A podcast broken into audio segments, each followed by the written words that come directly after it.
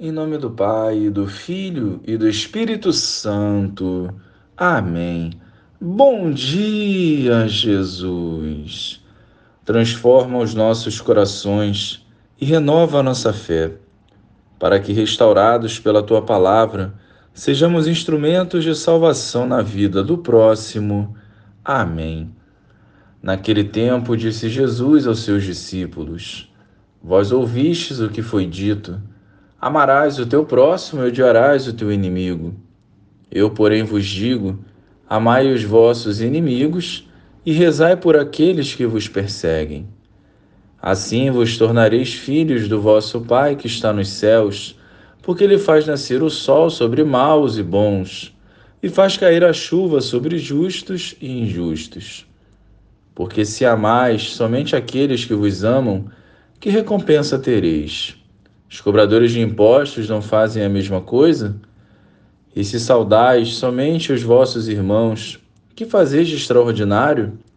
Os pagãos não fazem a mesma coisa? Portanto, sede perfeitos, como o vosso Pai Celeste é perfeito. Louvado seja o nosso Senhor Jesus Cristo, para sempre seja louvado. O amor de quem crê em Jesus não pode ficar limitado às pessoas da nossa família ou aos nossos amigos. Isso qualquer um pode fazer. O Senhor nos chama a algo maior, onde caminharemos na rota contrária do mundo. O convite à vivência do amor abrange amarmos a todos, inclusive aqueles que nos fizeram algum mal. Não é fácil viver essa realidade, mas se nos denominamos cristãos, nós precisaremos colocar em prática. É sempre bom recordar que foi Jesus que nos revelou a profundidade deste amor. Como cristãos, à semelhança de Jesus, não podemos deixar ninguém de fora do alcance do nosso amor.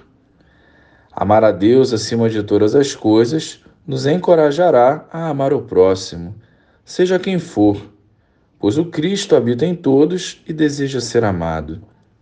Peçamos a Deus a maturidade espiritual que nos fortalecerá na vivência da Sua vontade. Hoje nós temos a oportunidade de amar o próximo com o amor de Deus. Por isso não meçamos esforços, nem rejeitemos os ensinamentos de Jesus.